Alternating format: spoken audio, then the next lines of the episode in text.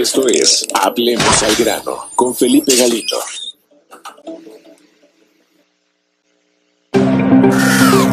¿Qué tal amigos? Muy buenas tardes. Yo soy Felipe Galindo y les doy la más cordial bienvenida aquí en Hablemos al grano. Comencemos ya con lo importante de la información, el análisis de rigor que necesitamos para tener un contexto claro y preciso de lo que está sucediendo en México y el mundo. Me da mucho gusto saludarlos y por supuesto la información, los temas, las situaciones que están sucediendo en nuestro país y el mundo no, han, eh, no se han detenido. Una de ellas, y muy importante, que está ocupando la atención de muchos medios de comunicación, es lo que va a suceder si es que realmente los maestros van a regresar a clases el primero de marzo, como lo dijeron la Asociación de, Nacional de Escuelas Particulares, porque evidentemente hoy la situación en, el, en contagios, en muertes, en toda esta pandemia que estamos viviendo a nivel nacional y a nivel mundial prácticamente, pues eh, ha despertado cualquier cantidad de, luces rojas, particularmente en los gobiernos eh, federal y estatales, por este anuncio eh, pues eh, tan arrebatado, digamos, de las escuelas particulares, diciendo ya no podemos más, ya no tenemos mayor capacidad para sostenernos.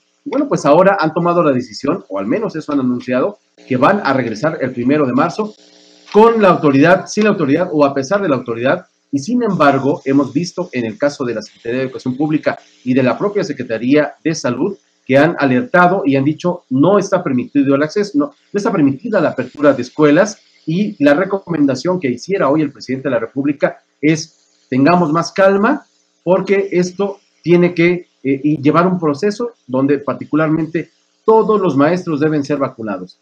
La propuesta también del Sindicato Nacional de Trabajadores de la Educación es nosotros no regresamos a las a, clases hasta que también todos nuestros maestros estén vacunados y evidentemente el semáforo eh, verde en todos los estados del país permitan ya la apertura de escuelas. Vaya tema que ha llamado la atención esta semana y no queremos pues ahora sí que dejar de escuchar todas las voces y es por eso que tenemos vía telefónica a Carlos Aguirre, quien es director de la Alianza de Maestros y que es muy importante también su punto de vista. Carlos, qué gusto me da saludarlo. Muy buenas tardes. Felipe, buenos días. Gracias por la oportunidad de estar con ustedes. Carlos, ¿qué, ¿qué, comentarios puede hacernos a propósito de esta primera, pues de este llamado urgente que hace la, la Asociación de Escuelas Particulares? A propósito de decir, regresamos a clases, ya no podemos más, y en el fondo también, también debemos entender hay una cuestión económica, porque finalmente las escuelas particulares dependen de las colegiaturas de los padres de familia. Sin embargo, la situación para ellos es lamentable, complicadísima. Han cerrado buena parte, más de 10.000 escuelas, según los últimos reportes. Y bueno, pues una, un, una ola de desempleo también por parte de las escuelas particulares. ¿Cómo lo ven ustedes como Alianza de Maestros? Carlos, y gracias por estar aquí en Hablemos al Grano. Gracias, gracias, Felipe, de nueva cuenta. Bueno, pues primero, eh, desde la Alianza de Maestros compartimos eh, la inquietud, sin duda, y compartimos eh, el posicionamiento de que claro que no es el momento pertinente para regresar a las clases. Déjame aclararte un, un pequeño detalle. Sí. Esta asociación, que con todo el debido respeto puede, puede manifestar y puede expresar eh, su preocupación, su necesidad, pero también la realidad es que hay otras tantas asociaciones de escuelas particulares que no comparten esta posición. ¿eh? Ajá. Están muy claros de que en este momento, de que en este momento regresar a las clases como ellos lo han anunciado el primero de marzo es un acto irresponsable y poco adecuado y pertinente, en, sobre todo en cuestión de la salud de los niños, en primer lugar, en segundo de los maestros, sin duda, y por ende también con los padres de familia. Te quiero abonar un dato nada más. Claro. Y no sé si en este caso, quien haya hecho el planteamiento por parte de las escuelas particulares, no se puso o no le pasaron algunas fichitas de referencia. Uh -huh. Lo quiero plantear desde este punto de vista. Mira, en noviembre traíamos alrededor de un millón, un millón, cien mil contagios. Exactamente. A la fecha, estamos alcanzando casi los dos millones de contagios. Es decir, la primera lectura que nos dan en cuestión de contagios es que sigue, e imagínate, 900 mil contagios en menos de cuatro meses. Exactamente, en esta etapa más difícil, ¿no? Particularmente en la, en la, en la temporada navideña. Y si me lo permites, ahorita, en el caso de las funciones, en noviembre teníamos 101 defunciones, 100 mil defunciones. Uh -huh. Hoy estamos casi en 280 mil. Sí, es terrible. La pregunta es, díganme qué escuela está preparada en este momento con todas las condiciones sanitarias para recibir a los alumnos y poner a trabajar a los maestros. Okay. Ninguna, ninguna. Es más, las mismas escuelas particulares, otros sectores, otras asociaciones han dicho, claro que nos preocupa el tema de la subsistencia de los colegios, pero no vamos a arriesgar la salud de los niños, de los maestros y, en este caso, también incluso de los padres de familia. Exactamente. Entonces, por ahora, la idea sería, eh, Carlos, estamos platicando con Carlos Aguirre, el director general de la Alianza de Maestros. Carlos, entonces fue precipitada esta, esta decisión de, esta asociación, porque también, por otro lado, lo, cierto es que lo que hemos eh, reportado también es que prácticamente más de 10.000 escuelas en todo el país han cerrado y evidentemente han puesto, al menos lo hemos escuchado, no solamente por parte de, los dueños de las escuelas, sino también de, la, de los propios padres de familia, muchos de ellos ya no tienen para pagar las colegiaturas y esto ha puesto en crisis prácticamente a las escuelas particulares. Carlos, este, este llamado responde a esta situación de que ya no tienen mayor viabilidad o cómo lo ven ustedes, evidentemente para buscar alguna alternativa, porque ya por lo pronto la autoridad les dijo no, no se puede abrir y evidentemente si ustedes continúan con esta situación, les recordamos que tenemos nosotros el control de, digamos, de la certificación del famoso REBOE, donde podríamos nosotros incluso quitarles esta, esta certificación tan importante para operar los servicios de educación. ¿Fue precipitado la decisión de las escuelas particulares o, cómo podemos entender ese contexto? Particularmente, Carlos, dirigido para los padres de familia que también no saben, pues con este llamado, si sí mandar a sus hijos o no. Bien, mira, eh, contestando, contestando a, las buenas preguntas que, que hoy me estás planteando. Primero, déjame decirte que hay que reconocer en primer lugar la labor de muchos padres de familia y de muchos maestros que se han apostado verdaderamente a sacar adelante el ciclo escolar, tanto en el ámbito oficial como en el particular. particular. A ellos dos, a estos dos grandes héroes, nuestro reconocimiento. Segundo, claro que cada escuela se la está viendo complicada sin duda porque la pandemia ha provocado no solamente una crisis de carácter escolar, sino una crisis también económica y laboral. Y aquí es donde la Alianza de Maestros en distintos foros hemos dicho, necesitamos que la autoridad federal, en este caso, desde el presidente de la República, la Secretaría de Educación, apoyen a este sector educativo, es decir, que brinden elementos económicos tanto para ayudar a los padres de familia como a las instituciones educativas de carácter particular. Claro. Mira, voy a poner un ejemplo. Que el gobierno no pudiera apoyarles en la condonación de algunos impuestos. Que el gobierno pudiera brindar algunas becas a los padres de familia para que estos a su vez pudieran seguir mandando y apoyar a sus hijos en este, en este momento con una serie de crisis económica. No es posible que se estén destinando, voy a poner un ejemplo, becas destinadas a los niños y mientras que pudiéramos estar brindando apoyos a padres de familia de este sector para ayudar a sus hijos a continuar con sus estudios y que en este sentido decrezca la decepción, porque también es el otro problema. Los padres de familia, al, al enfrentarse ante la problemática de cómo voy a poder cubrir la colegiatura, pues obviamente muchos están optando por sacar a los, por sacar a los niños, claro. Entonces, aquí, más bien dicho, no es solamente decirle a las escuelas particulares, oigan, aguanten, mira, todavía más tiempo. No, que el gobierno federal a través de sus distintos programas, pueda orientar esta parte del, presupuesto, apoyar a los padres de familia en el cumplimiento de este gran problema y sobre todo apoyar al sector de las escuelas particulares en el sentido, y no al revés. ¿Por qué razón?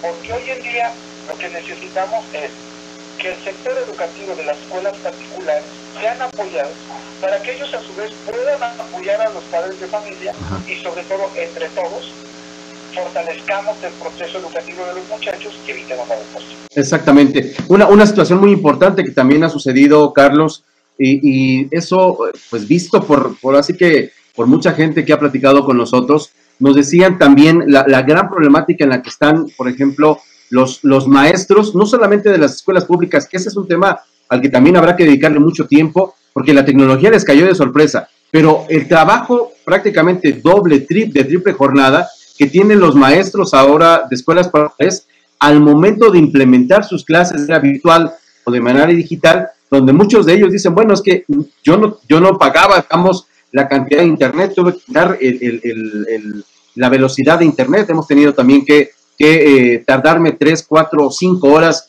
para editar un video de dos, tres minutos para dar mi clase, he tenido que, que pues implementar muchísimas cuestiones y eso, digamos, no venía como parte del sueldo. Una situación muy complicada para los maestros también de escuelas particulares, eh, Carlos, y no vemos, como dices, una, una, eh, el voltear por parte de la autoridad la sensibilidad necesaria para también apoyarlos a ellos, porque finalmente también son educadores y tienen todas las tablas o tienen todas las cartas credenciales de, cualquier eh, maestro de educación pública. Y yo te diría, por mucho han rebasado cuestiones de manejo de tecnología y manejos de grupos actuales a incluso a los maestros de escuelas públicas, eh, Carlos. Sí, claro.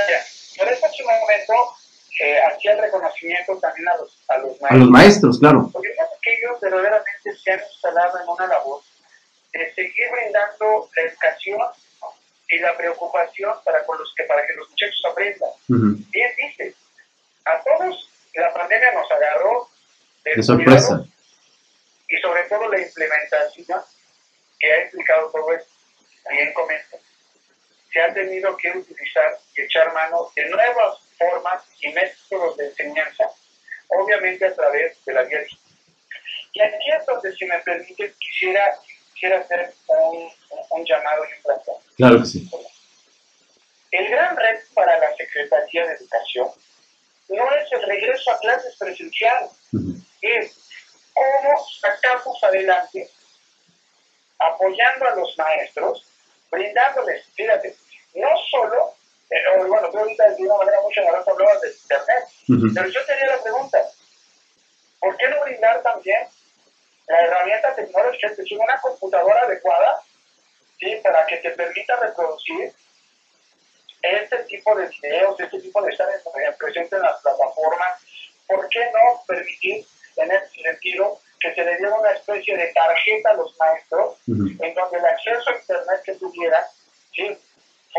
en apoyo precisamente a su proceso educativo. Esa es una. Dos, la Secretaría de Educación necesita urgentemente repetidores, repetidores de la señal y sobre todo hacer una distribución estratégica adecuada para hacer llegar ya sea a los chicos o tablets o computadoras de tal manera fundamental para poder sacar adelante el proceso educativo. Es decir, necesitamos urgentemente que la Secretaría entienda que el proceso educativo en este momento es por la vía virtual y en ese contexto necesitamos fortalecer a los maestros tanto de manera económica como de manera eh, a través de materiales y tecnología para poder sacar adelante este gran problema. Porque déjame decirte un, un detalle, si me lo permite, claro. abusando un poco del tiempo del programa. No, adelante, adelante. Son muchos los chicos que los deseos de estudiar. Y están estudiando ya sea a través de un celular, ya una tablet, a través de un celular. Y están ahí al pie del cañón. Es decir, las ganas hay de estudiar los maestros tienen deseos de seguir dando su tiempo, el corazón y el conocimiento a los alumnos. Pero necesitamos, sin duda, el apoyo del gobierno de manera clara, precisa, a través de recursos, tanto tecnológicos como económicos, como de infraestructura, para los y sacar adelante. Exactamente. Carlos, ¿qué hacer? Creo que es la pregunta del millón. ¿Regresamos, no regresamos? Porque la confusión va a ser terrible. Ya parece ser que algunos padres de familia Dijeron, nosotros nos quedamos como estamos. Así es, mira, claro que la solución en primera instancia es, no existen condiciones para las clases presenciales el primero de No hay condiciones por lo pronto. La autoridad ha sido muy clara. Solo el semáforo verde y en algunos casos, que ya incluso se plantearon algunos requisitos para el semáforo amarillo. Pero el mismo semáforo amarillo no nos va a ayudar. Es decir, quien quiera abrirle el semáforo amarillo, vamos a pensar algunos de los estados, porque también eso hay que, valorarlo, ¿no? Como de repente estábamos en semáforo rojo y ahora pasamos a naranja, ¿no? Exactamente. es decir, eh, no, no es solo un tema de semáforo, pero bueno, pensando en hacerle... La escuela que quiera ver, en el caso, y lo voy a poner de semáforo amarillo, tendrá que comprobar que tienen las condiciones adecuadas de infraestructura de la escuela, primero. Segundo, imagínate, los maestros no van a dar clases, van a dar asesorías de 40 minutos a grupos de nueve estudiantes. Yo te pregunto, ¿cuánto va a tardar una escuela en tiempo para poder cubrir a todos sus alumnos? Y sobre todo, el maestro, ¿cuánto tiempo se va a tener que quedar al día en la escuela para atender, imagínate, su grupo de 40 o de 30 y a 9 por 40 minutos? Sí, no, no, no, no, no es inviable por ahora, no hay la logística adecuada. Si a esto le sumas que muchos chicos de estos tienen que llegar en transporte público, déjame decirte y pasarte un dato. El crecimiento del contagio y de las defunciones se debió a diciembre la gente salió a pesar de que se les dijo no salgan. Exacto. Es decir, la línea de contagio creció. ¿Y por qué razón? Muy simple. Porque hubo gente que agarraba a la familia y como era diciembre, dijeron, pues vamos a, vamos a visitar a los tíos, a los primos y no nos pasa nada. Y hoy tenemos que se generó una línea de contagio sumamente delicada. En, en, en resumen, no hay condiciones y habrá que seguir entonces las indicaciones de la autoridad para esta situación de regreso a clases que se ve lejana, se ve lejana también, ¿no? Así es, mira, ahora sí que les, les pasamos un dato. La gente que ha estado estudiando el fenómeno de la pandemia se habla que tal vez nos vayamos otra vez hasta finales del año. Al menos. Eso, que unirnos, que se unan las escuelas particulares. Y aquí aprovecho para hacer dos comerciales. Que se unan las escuelas particulares para generar propuestas en favor de la educación de este sector, que junto de la mano con la autoridad, cómo sí podemos sacar adelante el ciclo escolar y en favor de los alumnos. Y aquí hago nada más un comentario. Mañana, Felipe, vamos a tener un encuentro nacional por la educación Exactamente. A través de una serie de casi más de 100 organizaciones, de 100 instituciones educativas, en donde vamos a plantear nuestras propuestas a los, a los partidos políticos que tomen sus candidatos nuestras propuestas en materia educativa. Y en este mismo tenor, el próximo 10 de marzo, vamos a generar un encuentro de las organizaciones de la sociedad, más de 100, en la cual ante los partidos políticos les haremos una serie de propuestas en materia también no solo de educación, seguridad, democracia, eh, salud y economía. Oye, el evento de mañana, ¿a qué hora es y cómo puede eh, acceder la gente para, para sumarse a toda esta? Creo que es el momento de que también la voz ciudadana eh, pues haga presente en un tema tan importante como la educación en nuestro país. Bien, mañana va a ser a las 6 de la tarde. 6 de la tarde. Y la liga, pues, este, va a ser, ya la, ya la estamos distribuyendo, va a ser a través de un registro, un registro que con mucho gusto te voy a compartir, para que, claro que sí. quienes guste registrarse, se registren. Muy bien. Y a través de ahí la, la, la, la liga de acceso. Va a ser de manera virtual y claro que esperamos al grano y a todos los auditores. Te aprecio mucho, como siempre, la invitación y la generosidad para platicar con este espacio Carlos Aguirre, director general de Alianza, de la Alianza de Maestros, eh, precisamente para que nos ayudes a entender lo que está sucediendo en un tema tan importante para nuestro país como la educación. Y seguiremos, por supuesto, pendientes de estos eh, foros en los que van a invitar a los partidos políticos, porque vaya que, si la, que la sociedad civil hoy por hoy tiene mucho que decir y mucho que exigirle a, estas, a estos partidos políticos. Carlos Aguirre, ya platicaremos del tema. Con mucho gusto, Felipe, muchas gracias y da gusto siempre estar un espacio con un gran comunicador. muchísimas gracias, Carlos Aguirre. Carlos Aguirre es director general de eh, la Alianza de Maestros y bueno, nos pone en este contexto fundamental a propósito de este llamado que hiciera la Asociación Nacional de Padres de Familia, de, la Asociación Nacional de escuelas particulares, más bien haciendo, diciendo, nosotros regresamos el primero de marzo, háganle como puedan, ya vimos ahí los diferentes ángulos, las diferentes explicaciones de también por qué no tendrían que eh, regresar por ahora. Con Felipe Galindo.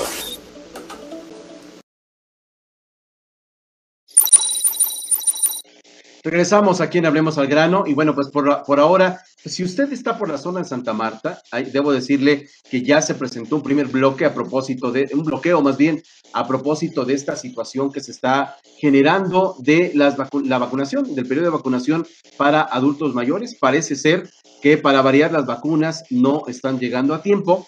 Así es que eso ha provocado ya, al menos en esta zona de Santa Marta, un bloqueo por parte de personas que están protestando en, eh, de esta situación. Y lo mismo está sucediendo en la zona de Catepec en su segundo día de vacunación. Parece ser que no están llegando el número suficiente de vacunas y obviamente hay familias que se están formando incluso desde las 10, 9 de la noche del día anterior para ocupar un lugar y bueno, pues las autoridades parece, eh, tal pareciera que no han tenido la capacidad suficiente para coordinar este sistema, eh, pues esta, esta vacuna tan importante para todos. Así es que por lo pronto tomen las precauciones eh, requeridas y evidentemente habrá que ver cómo se está desarrollando. Por otro lado, en lo que es aquí en la Ciudad de México, continúa ya el, el primer día de vacunación y se está llevando de manera normal prácticamente en todas las zonas. Esto porque las autoridades decidieron en esta organización eh, hacerlo por citas, digamos, ¿ya? De, alguna manera coordinarse con quienes se van a vacunar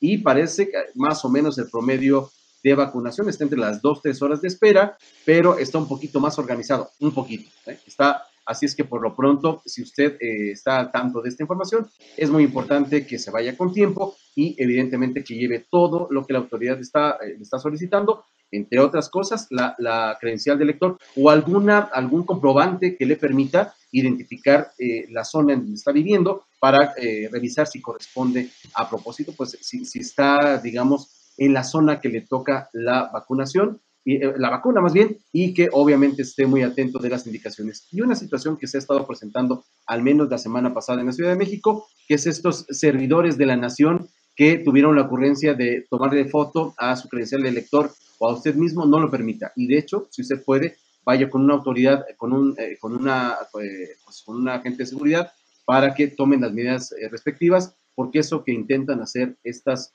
personas, estos trabajadores del, pues del partido Morena para pronto, ¿no? Quieren para hacer este tema electoral, así es que puede denunciarlo incluso como un delito electoral. Así es que muy atentos, muy pacientes también para llevar a cabo esta vacunación. Bueno, pues si a usted le toca el día de hoy, váyase con tiempo, y si ya se vacunó, bueno, pues será de los afortunados que habrá que estar también con mucho cuidado, con mucha precaución y siguiendo todos los protocolos de seguridad que hasta ahora se han eh, marcado por parte de la autoridad y por parte de los expertos para que eh, pues ya lleguemos a un momento más tranquilo después de esta, eh, de esta terrible pandemia que ha cobrado la vida de millones y millones de personas. Bueno, vamos por lo pronto. Hoy es 24 de febrero, Día de la Bandera, y tenemos, por supuesto, esta cápsula que eh, hicimos con el historiador Nemesio Rodríguez Lois a propósito de este Día de la Bandera, de qué nos estamos perdiendo o qué ya no queremos, eh, no hemos sabido de lo que sucede en un día tan importante como el Día de la Bandera. Vamos a esta cápsula y regresamos. Esto es Hablemos al grano con Felipe Galindo. Pues como vemos en Hablemos al grano, ahora hablemos de historia y es que hoy es un día muy especial 24 de febrero, dicen las, eh, las efemérides que es Día de la, de la Bandera, pero pareciera que hay mucho más que una simple fecha que, que hoy se apunta en el calendario. Tenemos nuevamente a Nemesio Rodríguez Lois, quien nos va a abrir este panorama ya necesario en este espacio, en Hablemos al Grano y por supuesto también para Talentos que Suman. Nemesio, ¿cómo estás? Qué gusto saludarte. Muy bien, mucho gusto saludarte. Muy buenas tardes, Felipe. Es un honor estar aquí entre todos ustedes. Un saludo a nuestro auditorio. Gracias por su preferencia. Oye, Nemesio, pues 24 de febrero, dime por favor qué tenemos que realmente descubrir o redescubrir más bien de nuestra historia mexicana. Bueno, tradicionalmente se nos ha dicho que hoy es el Día de la Bandera. Y este año muy especial se dice que la bandera cumple 200 años. O sea que estamos celebrando el bicentenario de la bandera. pero eso es, cierto en parte porque habría que decir algo más. no es tanto el bicentenario de la bandera, sino más bien el bicentenario del plan de Iguala, que fue el que dio origen a la bandera. Hagamos un poco de historia. Fue el 24 de febrero del año de gracia de 1821, cuando una pequeña población guerrerense llamada Iguala, este, Agustín de Iturbide, verdadero y único autor de la independencia de México, proclamó el plan de las tres garantías, eh, tres garantías en, las cuales se basaba para dar independencia a México, religión, independencia y unión. Estas tres garantías, religión católica, independencia con respecto de España y unión los españoles, era el anhelo general del pueblo y por eso fue aceptado el plan y fue desembocó de una manera pacífica en la independencia.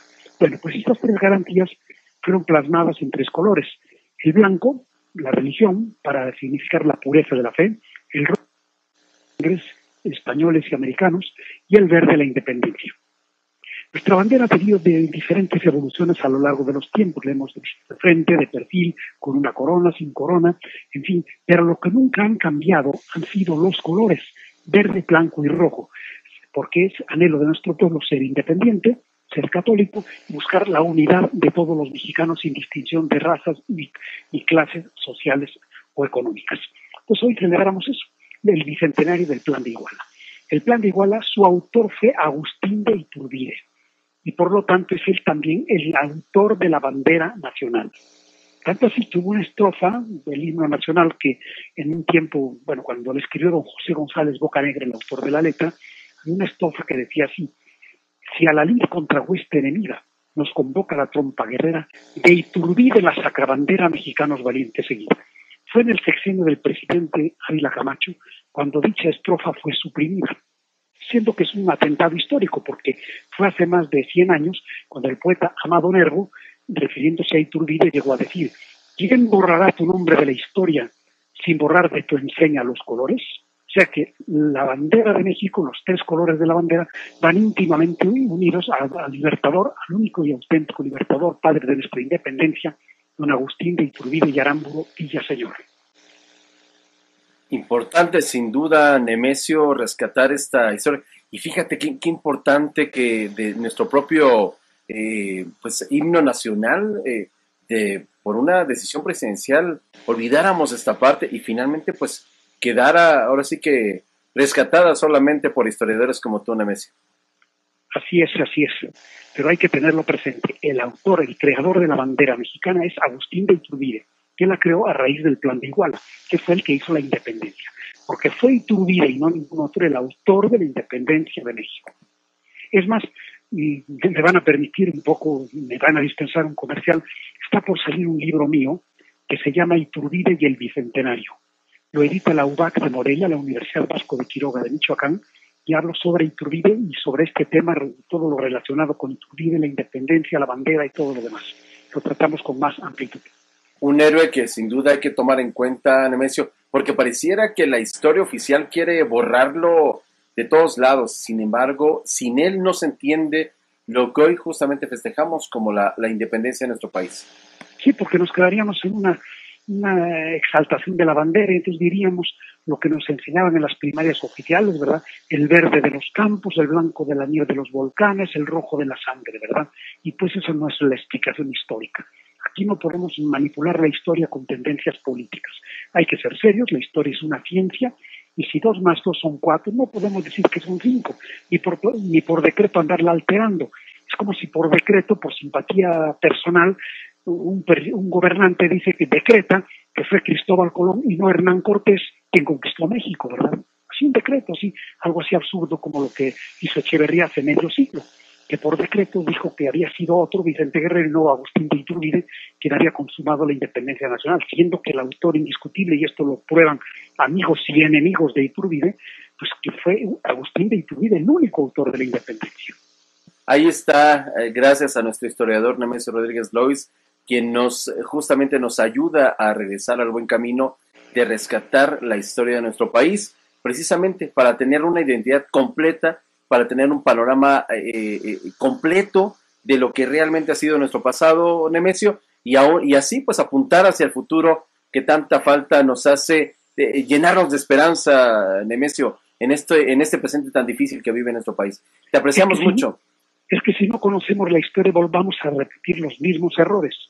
Y debemos de actuar de tal manera que nos, digamos, nos inspiremos en el pasado, nos apoyemos en el presente y nos proyectemos hacia el futuro. Eso es lo que debemos de hacer. Pero la historia es experiencia, la experiencia de los viejos. Es como el consejo de un viejo abuelito que nos, que nos orienta para que no vayamos a cometer las mismas torpezas que cometió su generación.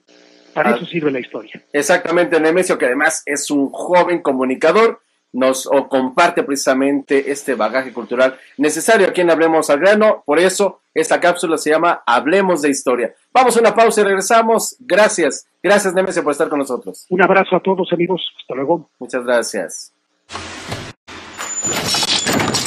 Esto es Hablemos al Grano con Felipe Galito.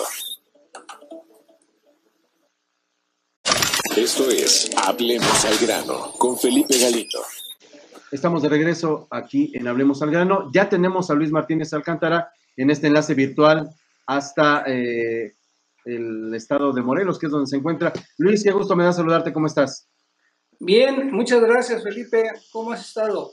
Todo bien, Luis, con, pues, con las novedades de que no solamente tenemos de visita al presidente de Argentina, que resultó ser igual que Andrés Manuel, curiosamente, ¿eh? eh de, la misma, de la misma línea, igual de, de, peleados con la prensa, igual de, pues igual de populistas, hay que decirlo, ¿no? ¿Cómo, cómo lo has visto tú? ¿Cómo has, tú que has seguido de cerca esta, esta visita del presidente de Argentina, eh, eh, Alberto Fernández, aquí en nuestro país? ¿A qué vino, por cierto? Fíjate que lo, que pasa es que dijeras tú, y es cierto, eh, como dice el dicho, Dios nos hace y nosotros nos juntamos, tal para cual. porque efectivamente Alberto Fernández, presidente de Argentina, el día de ayer en el evento oficial del aniversario de Francisco y Madero, pues más que nada eh, hay dos hechos que valen la pena comentar. Por una parte, las, los elogios que se dieron uno y otro, y en el caso de Alberto Fernández dice que pues, México tiene el primer presidente honesto en muchos años cuando, dice él, cuando lo escucho hablar y lo veo actuar cada día, pues me verifico más eso. O sea, realmente, pues eh, la, realidad que viven estos dos personajes, pues deja mucho que decir. Sin embargo, todavía el problema más profundo eh, viene siendo esta alianza que hay este, de, las, de las vacunas.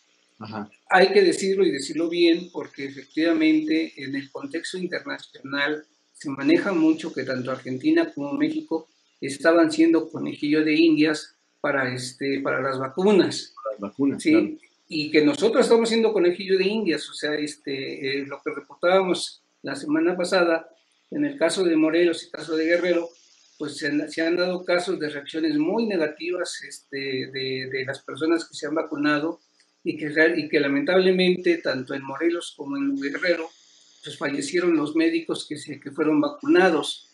Esto no ha trascendido en la prensa tradicional, esto en la prensa eh, afina a López Obrador, y lo vemos nosotros, este, eh, pues nos informamos a través de las redes sociales, a través de algunos medios eh, que, pues siguen haciendo su labor.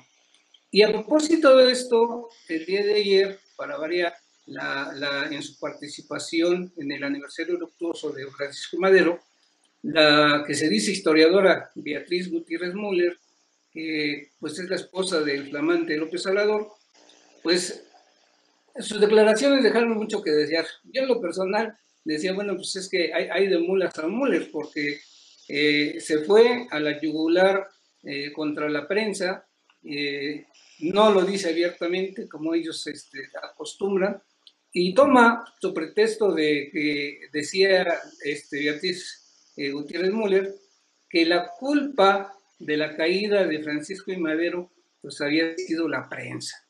Y, de veras que está desfasada la señora porque pues, siempre se ha sabido que, eh, que cayó eh, Francisco y Madero por, por la traición de Victoriano Huerta y pues lo que nosotros llegamos a saber también es que pues efectivamente la traición lleva tanto que un soldado de la Guardia Personal de, Madero, pues fue quien este, cometió el asesinato. Sin embargo, en la visión de Müller, pues eh, que dice que, que, la prensa eh, no, no ubica eh, realmente este, está fuera de contexto, pero vamos, se entiende que va dirigido a la prensa actual porque se va a la yugular. Dice Müller, el enemigo más cruel, más despiadado, más infame, más perverso y vil de Madero fueron un grupo de periodistas. que antes, y, y, fíjate, dice, que antes habían sido admiradores miserables o lacayos de la dictadura, pero pues que e, ella calificó ya como en esta transformación que sufrieron según ella, pues los llamó débiles, cobardes y serviles, que se tornaron altaneros e insolentes y su y que pues que estaban ellos este, repletos su alma de miseria moral y que y de ingratitud. O sea, esto pues, realmente, como hemos visto, este, esta cuarta transformación se caracteriza por este, no hacer en algunos casos, en muchos casos, ataque directo contra la prensa, porque eh, la prensa crítica, la prensa que no les alaba sus cosas y que critica y que hace su labor periodística, pues ellos están, eh, estamos, porque hay que incluirnos, estamos señalando sus errores, porque día tras día en ese circo eh, que se transforma en el circo mayanero, en el circo del horror,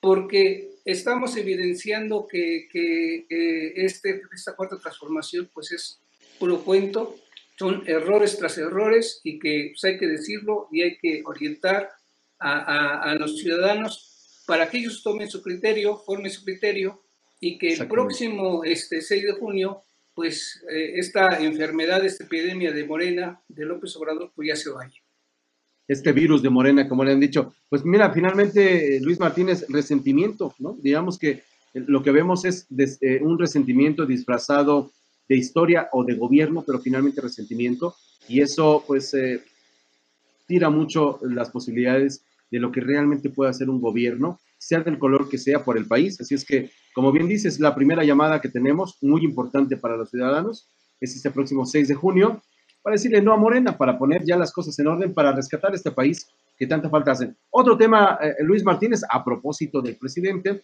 es esta, esta eh, pues, eh, vuelta para atrás que da la, Auditoría Superior de la Federación al dar a conocer pues, las irregularidades que ha habido en, el gasto que ha tenido el, el, gobierno de la República, al menos en el primer año de gestión, que eso es lo grave, donde evidentemente viene todo el paquete que tiene que ver con el aeropuerto que canceló el presidente de la República, que, que lo prometió desde campaña, hay que decirlo, ha cumplido eh, con su palabra eh, desde campaña, pero eso le ha costado millones y millones de pesos a nuestro país. Y bueno, resulta que ya que teníamos el dato, ya que teníamos toda la investigación, dice el auditor que bueno, siempre, siempre no fue tan grande.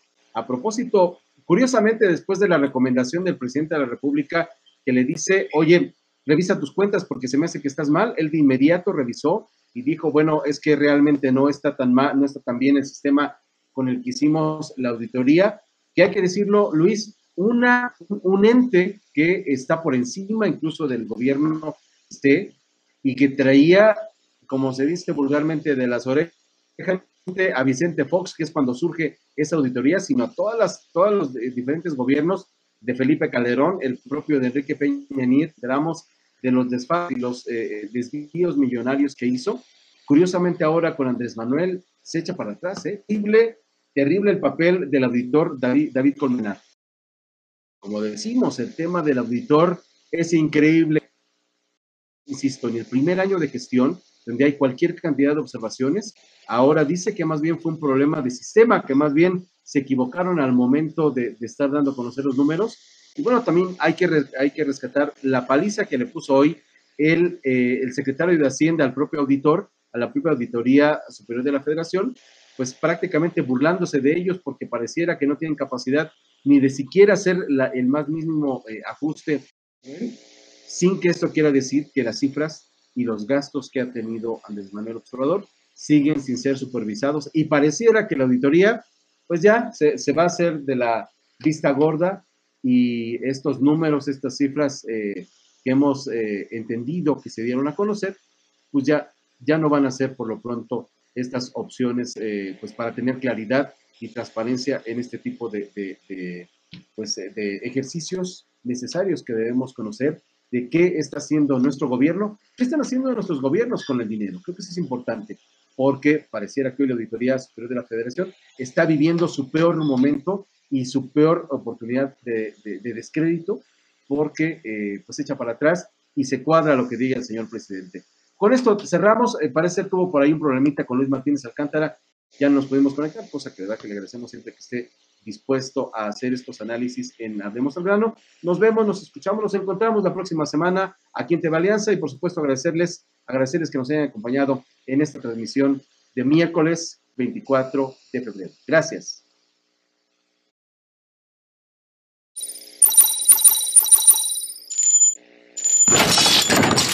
Esto es Hablemos al grano con Felipe Galito.